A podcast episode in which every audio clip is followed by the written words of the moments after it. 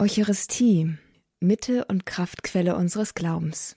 Das ist das Thema hier heute im Kurs Null und dazu begrüße ich Sie ganz herzlich. Mein Name ist Astrid Mooskopf. Eucharistie. Hm. Beim Kurs Null sollte es um die Grundlagen unseres Christseins gehen, oder? Da denkt sich vielleicht mancher gerade, sollte man nicht mit einem griechischen Fremdwort anfangen. Oder wer weiß, dass die Eucharistie der zentrale Teil des katholischen Gottesdienstes ist wo Brot und Wein in Leib und Blut Jesu Christi gewandelt werden? Nun, der wird sich vielleicht fragen, ob die Eucharistie das geeignete Thema für einen Kurs Null ist, ob es da nicht einfachere Themen gäbe, die hier mehr am Platz wären. Nun ja, einfachere Themen gäbe es wohl schon, dafür wohl aber auch weniger grundlegende. Die Eucharistie ist das lebendige, leuchtende Herz der Kirche und des Glaubens. In ihr begegnet der Mensch Gott ganz real und persönlich. Wenn es also um die Grundlagen des Christseins geht, was wäre grundlegender als die Begegnung mit Gott? Und dazu soll dieser Kurs Null helfen hinzuführen. In einem ersten Teil des Vortrags Eucharistie, Mitte und Kraftquelle unseres Glaubens spricht Pater Klaus Bayer aus Weisendorf, er gehört der Karmelordensgemeinschaft Notre Dame de Vie an, über die Eucharistie, über die heilige Messe und gibt uns Impulse, um in dieses große Mysterium hineinzufinden. Heute geht es um die Eucharistie. Vielleicht als Einstieg so einige Überlegungen.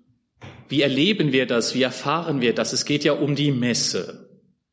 Und man kann immer, es gibt immer zwei Möglichkeiten, auf die Dinge zu schauen. Und damit das ein Gleichgewicht ergibt, sollte man sich immer fragen, was ist zum Beispiel eher nicht so gut? Wo gibt es vielleicht Entwicklungen, die, die bedenklich sind? Und dann immer auch fragen, und wo gibt es Dinge, die sehr gut äh, sich entwickeln, die sehr gut laufen, auch Aufbrüche, Neues. Es ist immer wichtig, denke ich, egal ob in der Kirche oder wo, wo auch immer.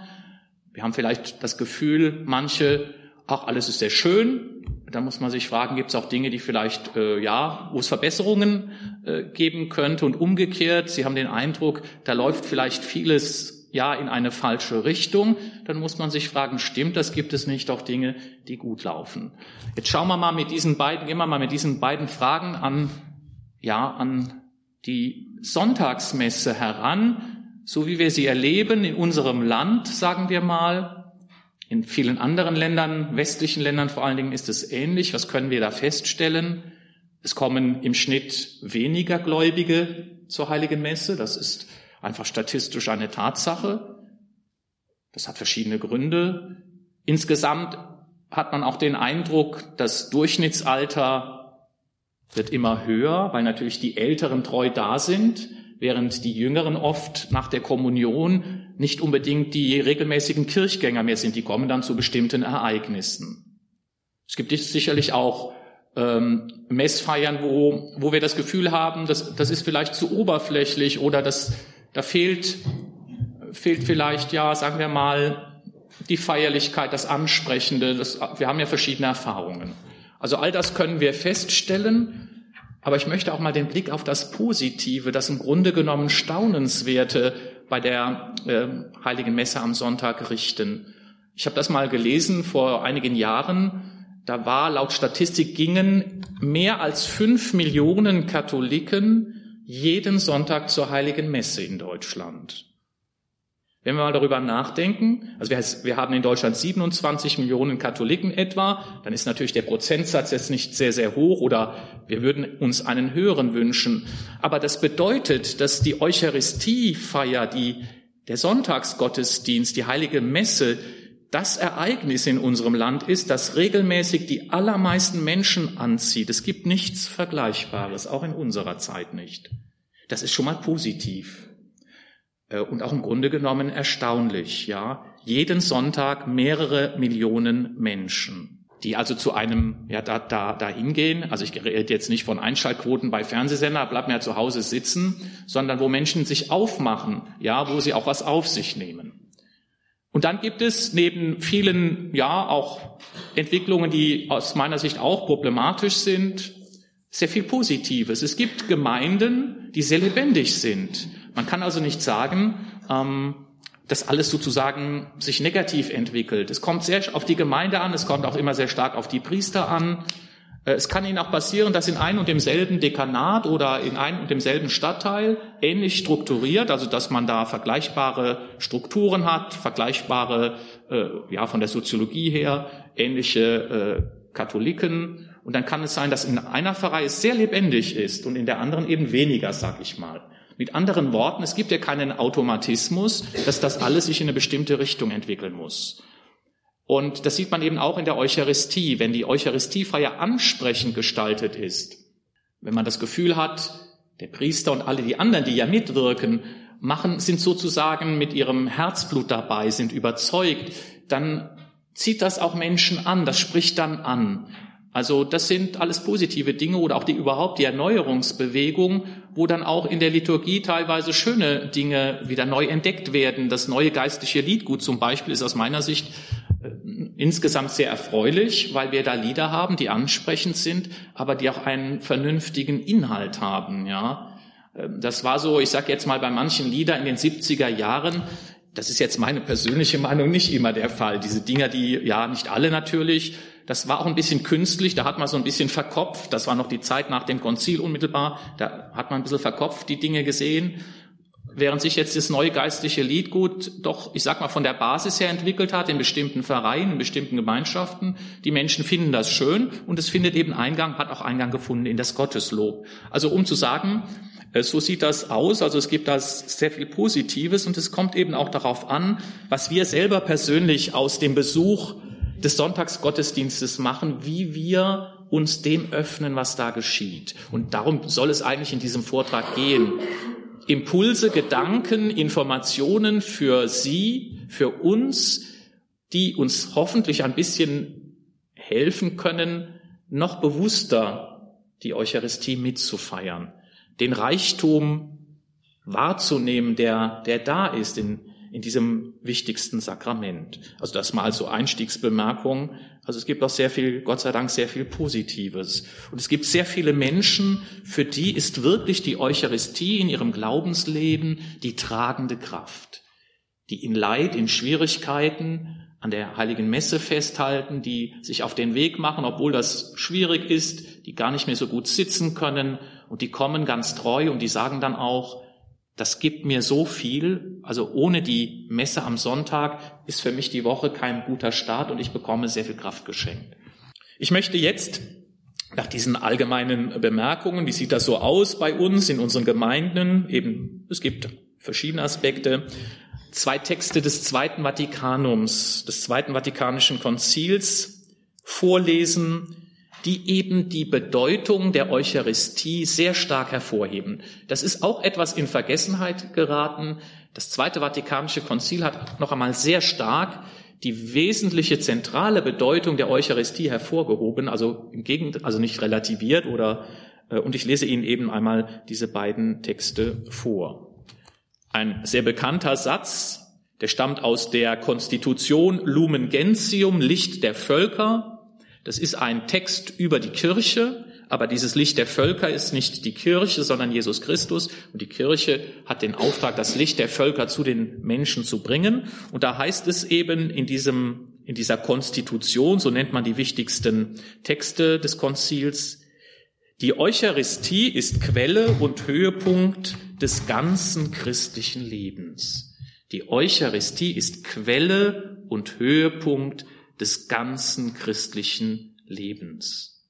Also nicht nur eine Sache neben vielen, ein Heilsgeheimnis neben vielen anderen, sie ist das zentrale Heilsgeheimnis.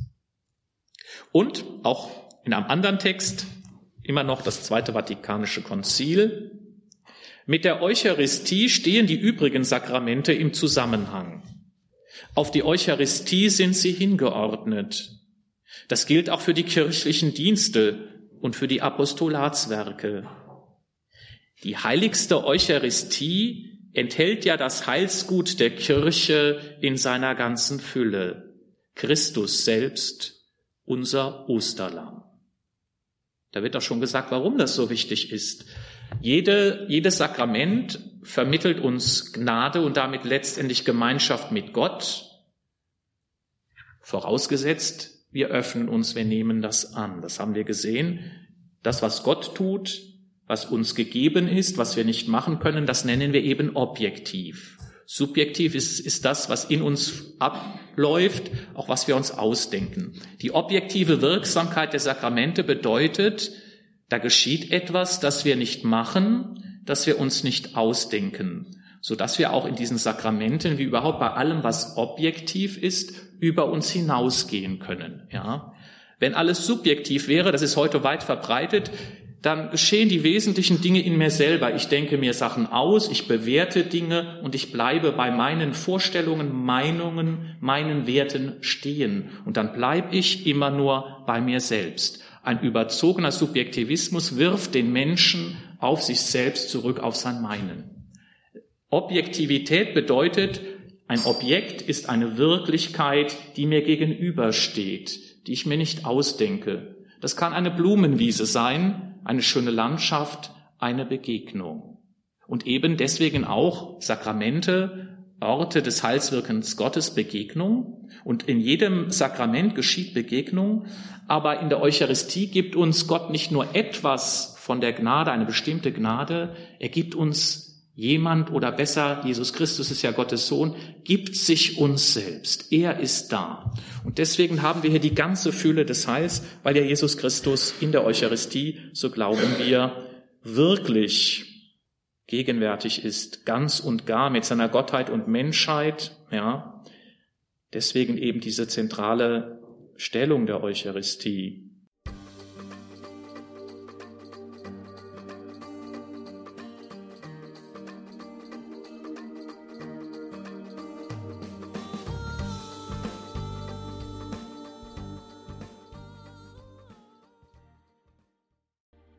Hier ist Radio Horeb mit dem Kurs Null und einem Vortrag von Pater Klaus Bayer von der Karmelordensgemeinschaft Notre Dame de Vie zum Thema Eucharistie, Mitte und Kraftquelle unseres Glaubens. Und dann einen weiteren Text, den ich Ihnen vorlesen möchte. Der stammt aus einer anderen Konstitution, einem wichtigen Text über die Liturgie. Das war der erste Text, den die Konzilsväter verabschiedet haben. Sacrosanctum Concilium.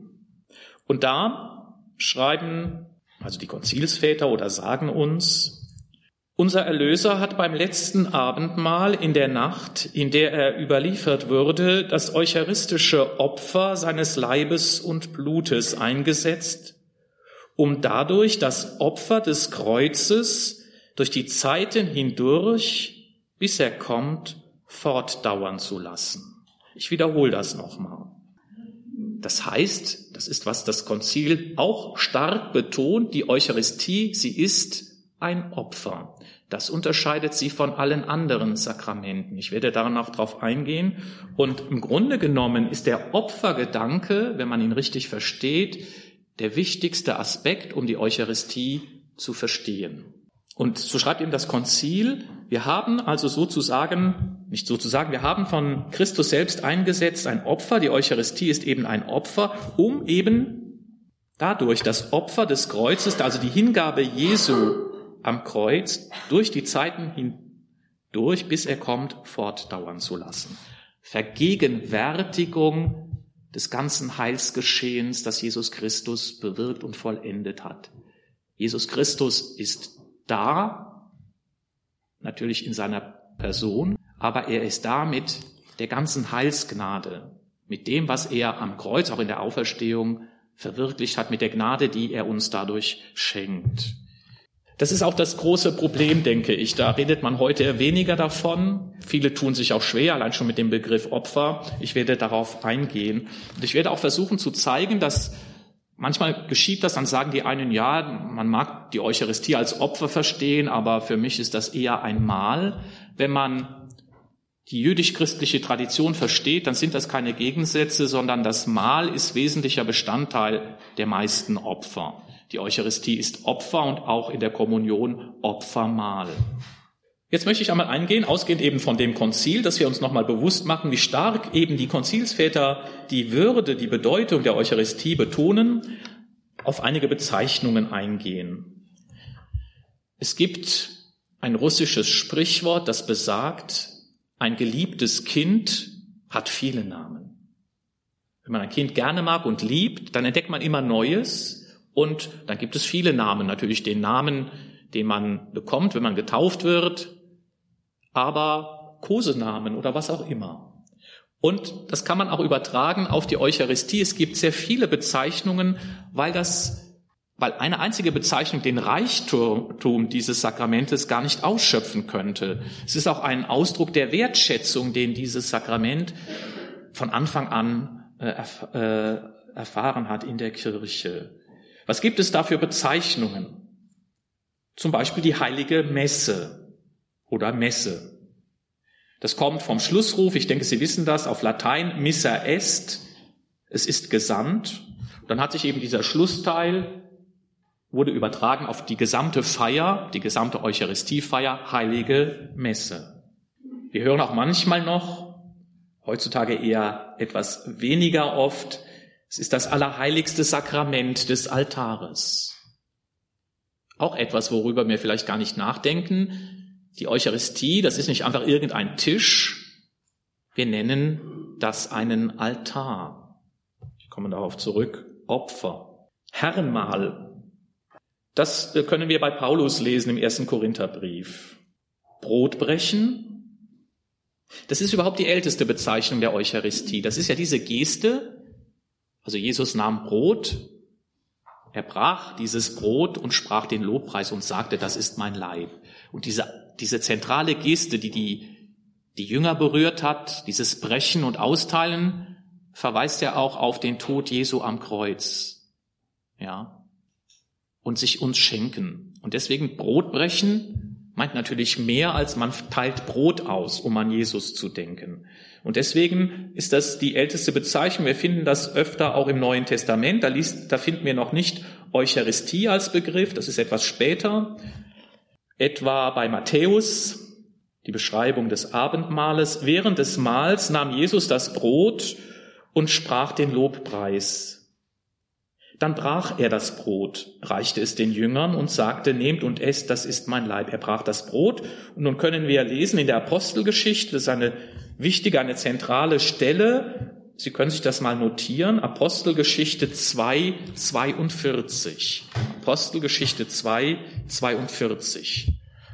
Denn in diesem einen Satz wird beschrieben, was für die Kirche wesentlich war, schon damals in diesen Zeiten was die Christen auszeichnete, alle, die an Jesus glaubten und auf ihn getauft waren.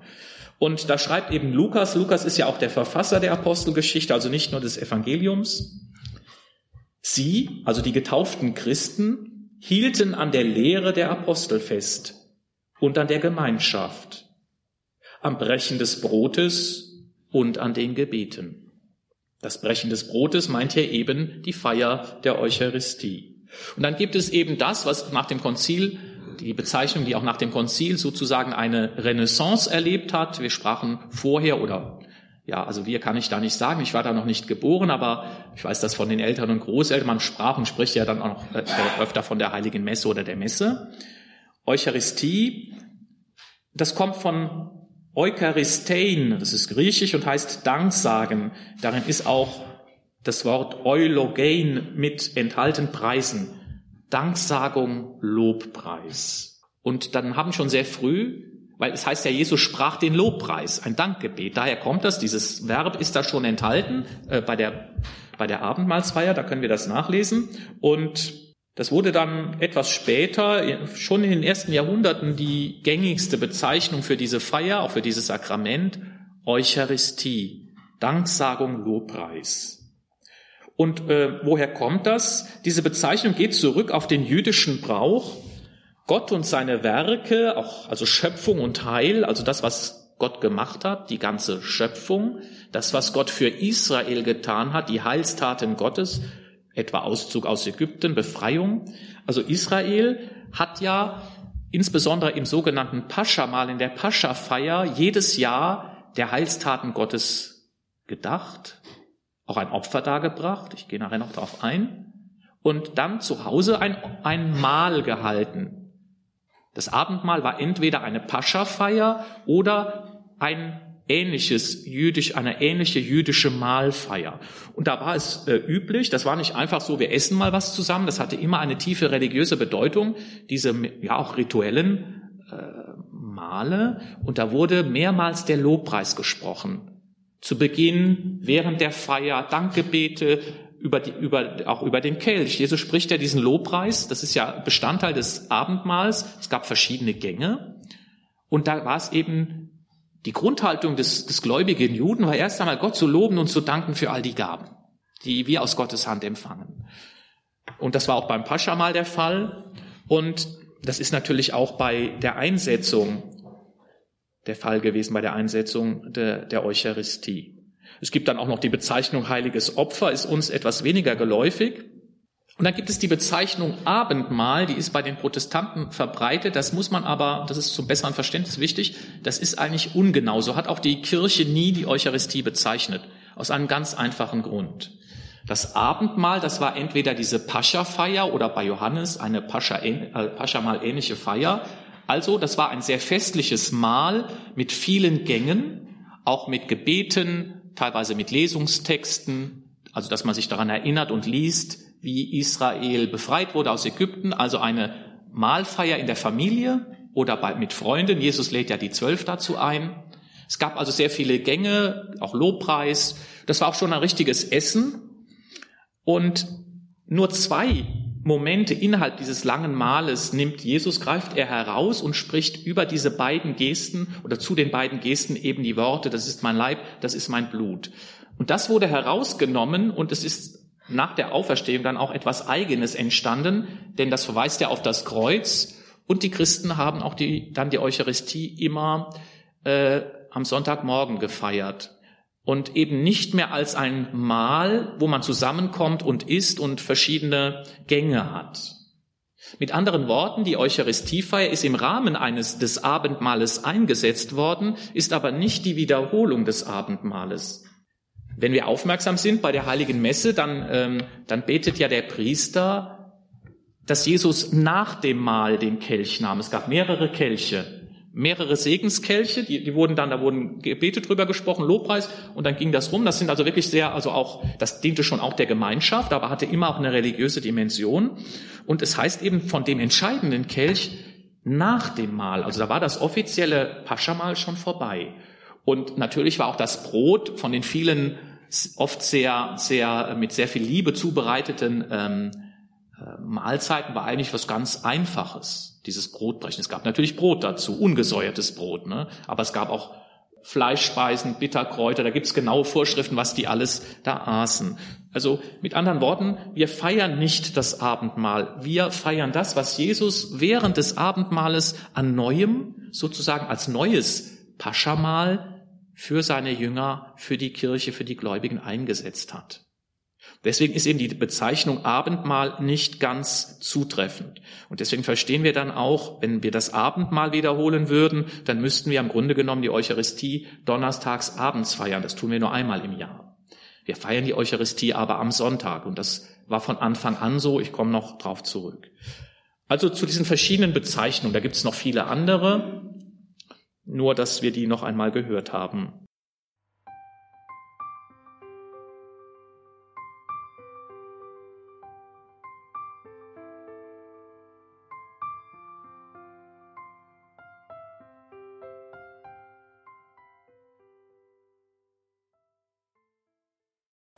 Jetzt möchte ich einfach auf die Eucharistie eingehen äh, im Neuen Testament, auf die Zeugnisse, die das Neue Testament von dieser Feier, von diesem Sakrament uns gibt. Die Einsetzung der Eucharistie ist sehr gut bezeugt. Sie wird im Neuen Testament von Matthäus, Markus, Lukas und auch von Paulus überliefert. Also das, was Jesus eben während dieses Abendmahles an besonderem tat, diese beiden Gesten, Brot brechen, den Kelch erheben, diese Worte, das ist mein Leib, das ist mein Blut. Das wird also an diesen, das sind schon mal vier Zeugen. Auch Johannes, der Evangelist Johannes berichtet vom letzten Abendmahl, also entweder von dieser Pascha-Feier oder von dieser, also diesem Pascha-ähnlichen jüdischen Mahl. Das ist ähnlich aufgebaut gewesen in jedem Fall. Aber Johannes schildert nicht die Einsetzung, also nicht die Gesten mit den Worten Jesu. Er schildert etwas, das Jesus zu Anfang getan hat, nämlich die Fußwaschung. Ja, also er spricht nicht ähm, von den Einsetzungsworten. Weil er, Johannes ist sehr spirituell. Ich denke, was er sagen will, als das ja geschrieben wurde, haben die Christen ja schon äh, regelmäßig die Eucharistie gefeiert. Als diese Texte niedergeschrieben wo wurden, gab es die Eucharistie ja schon. Johannes will uns damit e-, etwas deutlich machen, mit dem, was Jesus da getan hat zu Beginn des Abendmahles, was auch wichtig ist für die Eucharistie. Jesus schenkt sich uns. Er, der Herr, und er ist der Herr, ist ganz für uns da, ähm, macht sich zum Diener. Und das geschieht ja dadurch, dass er sich sozusagen in der Eucharistie in unsere Hände begibt. Ja. Aber äh, Johannes erwähnt sehr wohl die Eucharistie und zwar sehr ausführlich, ein sehr wichtiger Text, äh, um die Eucharistie zu verstehen. Es gibt im Johannesevangelium eine, ein Kapitel oder eine längere Rede Jesu, die sogenannte Brotrede. Das sagt er am Anfang erst einmal ganz allgemein, dass er das Brot des Lebens ist, ja. Und dann gibt es darin eine Stelle, die bezieht sich unmittelbar auf die Eucharistie. Und sie zeigt uns, dass schon für die ersten Christen das keine rein symbolische Bedeutung war, also nach dem Motto, das ist mein Leib, das werden wir an Jesus erinnert, was er getan hat, das ist mein Blut, da werden wir durch den Kelch an Jesus erinnert, sondern das ist wirklich, das sind Leib und Blut Jesu. Das betont Johannes in dieser Rede. Sie können sich ja mal den, den Abschnitt aufschreiben und selber mal nachlesen. Also diesen, ich nehme nur die, die Kernworte, die, die, die wichtigsten Verse heraus aus diesem eucharistischen Teil. Johannes 6, Johannes 6, 53 bis 57. Also Johannes 6, Kapitel 6, Verse 53 bis 57. Jesus sagt nämlich, dass er eben sein Fleisch und, und, und, und sein Blut zur Speise gibt. Und da heißt es, da murrten die Juden. Das geht ja gar nicht. Also sie sagen, wie kannst du denn sowas sagen?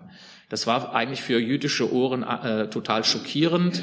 Erstens einmal, das Blut galt ohnehin als Sitz des Lebens, gehörte Gott, war was Heiliges. Da sprach man nicht so einfach drüber und schon nicht über Menschenblut. Ähm, natürlich geht es hier darum, das Blut ist, äh, ist natürlich der lebendige Christus, der da ist in der Eucharistie. Und jetzt hätte Jesus ja sagen können, weil die Murten sagen, wie kannst du, wie kann er uns denn sein, sein Fleisch äh, zu essen geben und, und, und sein Blut zum Trinken? Und die Murten sagen, wie kann denn das sein? Hätte Jesus ja problemlos das richtigstellen können und sagen, ja Leute, das ist ja natürlich nur symbolisch gemeint. Aber Jesus geht noch weiter. Ich lese Ihnen das mal vor. Jesus sagte zu ihnen, Amen, Amen, das sage ich euch wenn ihr das Fleisch des Menschensohnes nicht esst und sein Blut nicht trinkt, habt ihr das Leben nicht in euch. Wer mein Fleisch isst und mein Blut trinkt, hat das ewige Leben. Und ich werde ihn auferwecken am letzten Tag. Und jetzt kommt die entscheidende Aussage. Denn mein Fleisch ist wirklich eine Speise und mein Blut ist wirklich ein Trank. Wer mein Fleisch isst und mein Blut trinkt, der bleibt in mir und ich bleibe in ihm. Dieses wirklich. Also nicht nur symbolisch. Wir müssen uns natürlich immer klar machen, was wirklich heißt, dass Jesus, ich sag mal, real, aber als der auferstandene Herr gegenwärtig ist. Äh, nicht in dem Sinne, dass da nur etwas Blut von Jesus da wäre. Es ist Jesus in seiner Menschheit und Gottheit, aber er ist wirklich da, so wie er ist, in seiner Herrlichkeit, aber auch, ja, mit seiner Gottheit und Menschheit. Aber eben eher nicht nur ein Hinweis, ein Gedanke, ein Symbol, das uns an Jesus erinnert. So, jetzt möchte ich ähm, nach, diesem, nach diesem Text von Johannes eben einen herausgreifen von den anderen vier Zeugen, die über das Abendmahl berichten. Und zwar habe ich mich für Paulus entschieden. Das ist auch eine ganz zentrale Stelle. Können Sie ruhig auch mal aufschreiben.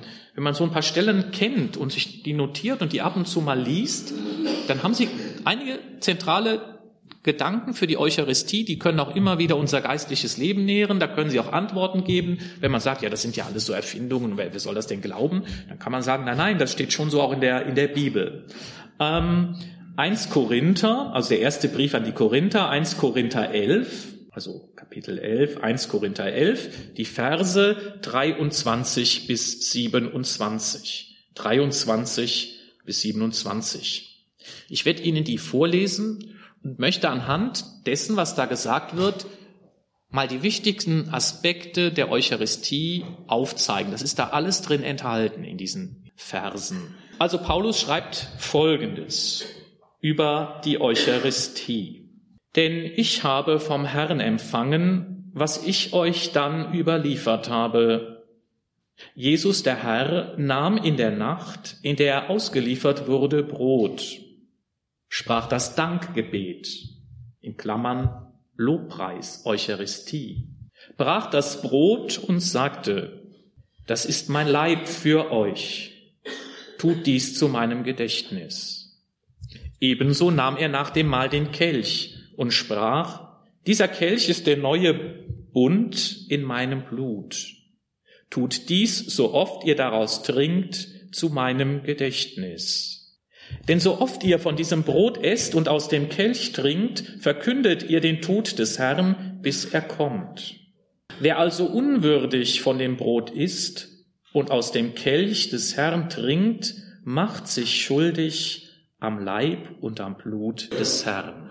Auch dieser letzte Satz ist wichtig. Für einen gläubigen Juden war es undenkbar, sich dem Heiligsten zu nähern, Gott oder heiligen Dingen, ohne selbst äh, äh, möglichst rein zu sein. Das war oft auch eine rituelle Reinheit. Da geht es nicht nur um moralische Dinge, um moralisches Versagen. Ja, also die Kirche sagt, wenn man eine schwere Sünde begangen hat, dann sollte man zwar zur Eucharistie gehen, aber nicht zur Kommunion. Man sollte vorher beichten. Wenn man nicht zur Kommunion geht, das auch mal als wichtige, wichtige äh, Information, hat die Eucharistie trotzdem eine tiefe Bedeutung. Das ist nicht einfach dabei gewesen zu sein, auch für einen selber, auch weil das ja das Opfer ist, dass, dass Jesus Christus oder er bringt sich selbst da, die Kirche bringt Christus Gott da und wir mit mit der Kirche, mit dem Priester. Und dann hat das eine Gnadenwirkung unabhängig davon, ob jeder zur Kommunion gehen kann oder nicht. Und wenn man das mal verstanden hat, kann man auch gewisse Probleme vermeiden. Und äh, aber wie gesagt, es war ganz klar für heilige Dinge, diese heiligen Handlungen, wenn man zum Tempel ging, an bestimmten Opfern teilnahm, dann war da natürlich eine gewisse Reinheit vorausgesetzt. Und da denkt eben natürlich Paulus an schwerwiegende Dinge, die er auch aufzählt, dass das nicht vereinbar ist mit der Mitfeier der Eucharistie und sagt damit eben indirekt, dass das etwas ganz Heiliges ist. Eben Leib und Blut Christi, das Heiligste überhaupt. Ich sage jetzt noch mal kurz, ähm, was ich teilweise schon erwähnt habe. Also der Kontext, das Mahl, äh, das Abendmahl ist ja angesprochen. Jesus hat dieses Mahl an einem Donnerstagabend gefeiert. Der Freitag war ja der, also der äh, war ja äh, der Tag des Todes. Und der Sabbat ist der höchste Feiertag der Juden. Und bei den Synoptikern, Matthäus, Markus und ähm, Lukas, wenn man, das, äh, wenn man das alles so nimmt, dann hätte Jesus das Paschamal unmittelbar gefeiert. Das Paschafest stand in jedem Fall bevor. Deswegen waren so viele Juden ähm, in Jerusalem. Und wenn man Johannes nimmt, der insgesamt wohl eher ähm, die historische Reihenfolge in, in den kleineren Schritten auch bewahrt hat, dann war das entweder eine Vorwegnahme des Paschamals. In jedem Fall hat Jesus vor Beginn des Paschafests eben dieses rituelle jüdische Mahl, das Abendmahl gefeiert. Also das ändert nicht sehr viel, nur wenn Sie das mal hören. Und es geht um dieses Mahl. Ich habe ja schon gesagt, das aus mehreren Gängen bestand. Mit Gebeten, mit Darbringung. Das Entscheidende war übrigens beim Paschamal, wenn, es, wenn wir davon mal ausgehen, das wird auch genau beschrieben, ja, das Paschamal, wie das aus, äh, wie das abgelaufen ist. Da kann ich Ihnen die Stelle geben, weil das ist für das Verständnis der Eucharistie auch ganz wichtig. Das ist ja, die Eucharistie ist ja das neue Zentral, die neue zentrale Opferfeier für die Christen. Das Paschamal war das, die zentrale Feier, also sozusagen das Ostern der Juden. Daraus geht unser Ostern hervor. Das war die wichtigste Feier und die können Sie nachlesen im Buch Exodus, Exodus 12, 1 bis 13, 6. Exodus 12, 1 bis 13, 6. Und da war es eben so, das hilft uns sehr, um auch nach später das, äh, den Bereich, also den Begriff Opfer, die Wirklichkeit des Opfers besser zu verstehen. Da wird eben beschrieben, wie beim Auszug aus Ägypten Gott den Würgeengel, den Todesengel schickt und er sagt seinem Volk, gürtet die Hüften, seid bereit, heute Nacht kommt der Todesengel. Das ist sozusagen äh, die ultimative Strafe, weil der Pharao einfach die, das Volk Israel nicht ziehen lassen wollte. Also seid gegürtet, haltet gemeinsam Mahl, eben dieses Paschamal esst dazu ein, ein, ein gebratenes Lamm. Das wurde dann auch in dem Sinne geopfert. Das Blut war ja immer für Gott. Das Blut dieses Lammes streicht ihr auf die Türpfosten. Und wenn der Engel Gottes vorübergeht, in dem Fall ein Strafengel, dann wird er euch und eure Erstgeburt verschonen. Der Würgeengel wird durch das Blut des Lammes abgehalten. Das machen die und dann können die eben ausziehen, weil dann die Ägypter nach der, nach diesem, der schlimmsten Plage sozusagen sagen, also die, wir lassen die ziehen, weil was kommt sonst noch? Und das wird jedes Jahr gefeiert. Das ist ein Gedächtnis, eine Wiederholung dieses Pascha-Males von damals. Hat natürlich gewisse Entwicklungen erfahren. Und was passierte da? Jesus hat das ja auch gefeiert mehrmals. Da wurde im Tempel wurden Lämmer geschlachtet. Also man, man kaufte ein Lamm. Die, die Priester schlachteten die Lämmer das Blut war sowieso ein Opfer für Gott. Es gab auch andere Dinge, die wurden Gott dargebracht im Tempel von Jerusalem. Ein Teil des Lammes war für die Priester, so als, ich sag mal, als eine Naturalgabe, als, ne, dass die, die mussten ja auch von was leben. Aber der Hauptteil war für die, die Feier zu Hause. Das heißt, ein Opfer im Tempel dargebracht, ein geopfertes Lamm, Opfer bedeuten, bedeutet eben nicht immer, dass alles verbrannt wurde. Es gab ganz Opfer den Holocaust, da wurde meinetwegen so ein Lamm komplett auf dem Altar verbrannt. Das waren besondere Opfer. Aber in den meisten Fällen waren Opfer immer verbunden, auch mit einem Mahl. Also man opfert ein Tier, aber man isst dieses Tier dann auch das meiste davon, nimmt es mit nach Hause. Das ist ein wesentlicher Bestandteil. Das ist eben dieses Pascha-Lamm, ja. Das wird da eben beschrieben. Und im Rahmen einer solchen Feier hat Jesus eben die Eucharistie eingesetzt. Und dieses, dieses, dieses äh, Mahl, das war genau festgeschrieben. Es war wirklich äh, genau festgelegt, welche Speisen man aß, welche Abschnitte es gab. Und ähm, da gab es eben zu Beginn Reinigungsriten oder eben Lobpreis über die verschiedenen Speisen oder auch Zitate eben aus der aus dem Alten Testament, aus der Tora. Das liest dann heute noch der, ich glaube der der Sohn liest das vor, ähm, dass eben heute hat uns Gott, heute hat uns Gott aus Ägypten befreit und so weiter. Ne? Das ist diese Feier. Das ist nach wie vor noch für die Juden die wichtigste Feier. Und deswegen ist natürlich für uns auch die Eucharistie die wichtigste Feier, weil Jesus da bewusst da was Neues eingesetzt hat. Das war der erste Teil des Vortrags Eucharistie, Mitte und Kraftquelle unseres Glaubens von Pater Klaus Bayer von der Karmelordensgemeinschaft Notre Dame de Vie. Liebe Zuhörer, den zweiten Teil dieses Vortrags hören Sie im nächsten Monat, am 14. August, im Kurs Null.